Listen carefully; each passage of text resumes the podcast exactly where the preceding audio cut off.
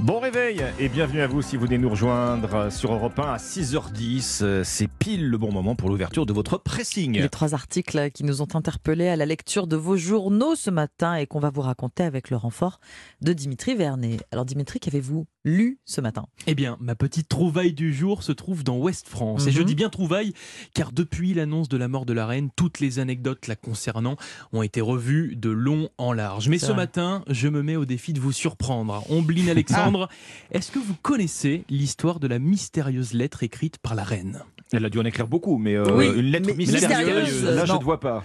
Non. Alors, c'est une lettre écrite de sa main en 1986 qui euh, ne pourra pas être ouverte avant 2085, soit dans 63 ans. Mystérieux, Ouais, bah, non on sera plus là pour le voir. hein. Je- je- on sait Enfin, pas. moi, moi, en tout cas. J'espère que non pour moi, en tout cas. Alors, pour mieux comprendre cette histoire, il faut remonter en novembre 1986, où Elisabeth II, en voyage officiel en Australie, fait une étape dans la ville de Sydney. La reine se rend au Queen Victoria Building, un immeuble construit au 19e siècle qui venait de bénéficier d'importantes rénovations et rouvrait ses portes au public. À cette occasion, la souveraine écrit à la main une lettre secrète à l'intention, à l'attention du futur maire de la ville de Sydney, avec la consigne stricte de ne pas l'ouvrir avant 2085, soit 100 ans plus tard. Pour vous dire, cette lettre est tellement secrète que même son personnel et ses plus fidèles conseillers ne savent pas ce qu'elle a écrit dedans, de quoi laisser place à toute imagination. Actuellement, l'enveloppe signée de la reine se trouve bien sécurisée dans un coffre-fort situé en haut du building, et il faudra donc s'armer de patience pour les Australiens et pour nous, hein, qui avons bien envie Mm. de connaître le contenu de cette lettre, la, la lettre mystérieuse de la reine, Ouais. c'est à lire dans West France. Et un secret qui sera bien gardé jusqu'en 2085. Ouais, donc, Et elle sera donc destinée au maire de, Sydney en exactement. Australie de 2085. Exactement. de Et, pas, 2085. et pas celui de 1986. Bah, il peut-être pas encore né, ce maire de Sydney. Peut-être pas, ouais. c'est drôle. hein. Bon.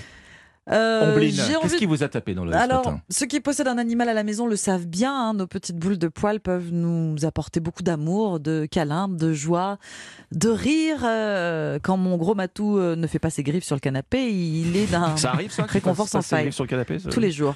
L'huile essentielle, ça marche pas, Bon. pas, pas bien. Ouais. Bon. Fabrice Lafitte, notre réalisateur avec Gédéon, c'est exactement de quoi je parle. Dans le Huffington Post, on prend conscience que bien des bêtes peuvent nous apporter un soutien émotionnel. Il n'y a pas que les chats, il n'y a pas que les chiens, hein, mesdames, messieurs, on n'y pense pas assez. Il y a aussi les alligators, hein, vidéo à l'appui.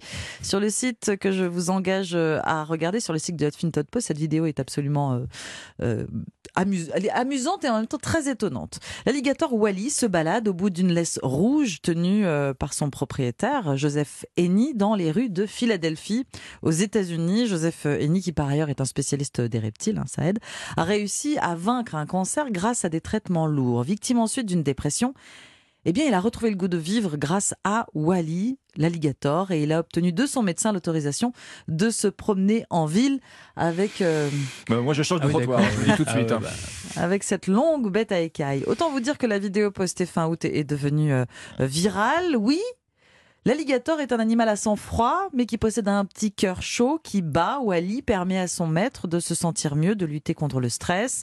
Euh, Wally, comme le poilu euh, Gédéon, fait donc euh, bel et bien partie de ces animaux dits de soutien émotionnel. Sachez qu'aux États-Unis, les personnes fragiles peuvent se voir prescrire des animaux de compagnie pour leur bien-être. Et donc, dans certains États, à l'image de la Pennsylvanie, la domestication de l'alligator est autorisée.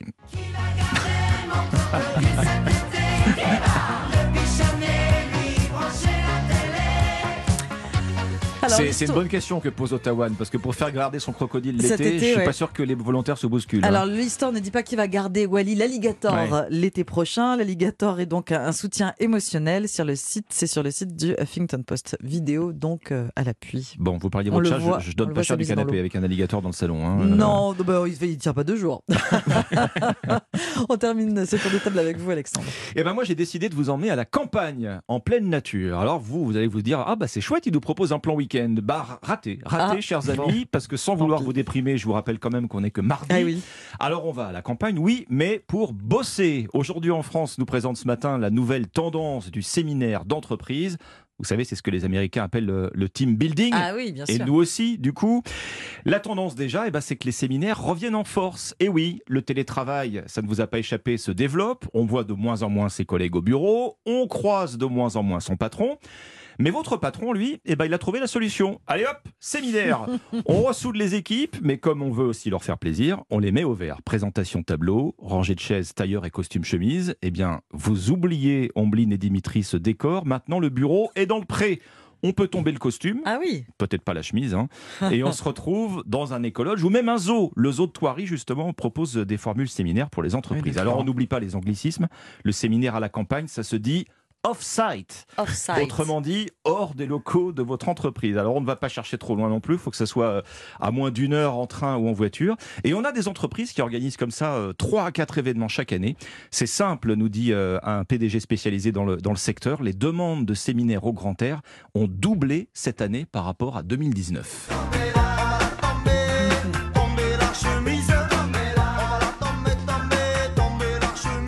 Ça, c'est la prochaine étape. hein. Pour l'instant, on, on- on- on se met au vert, mais on ne tombe quand même que le costume. hein. Ouais. Ça reste des rendez-vous euh, habillés. Professionnels. Mais professionnels, évidemment. Europe Voilà. Matin euh, Offsite. euh, Offside. faut, faut proposer.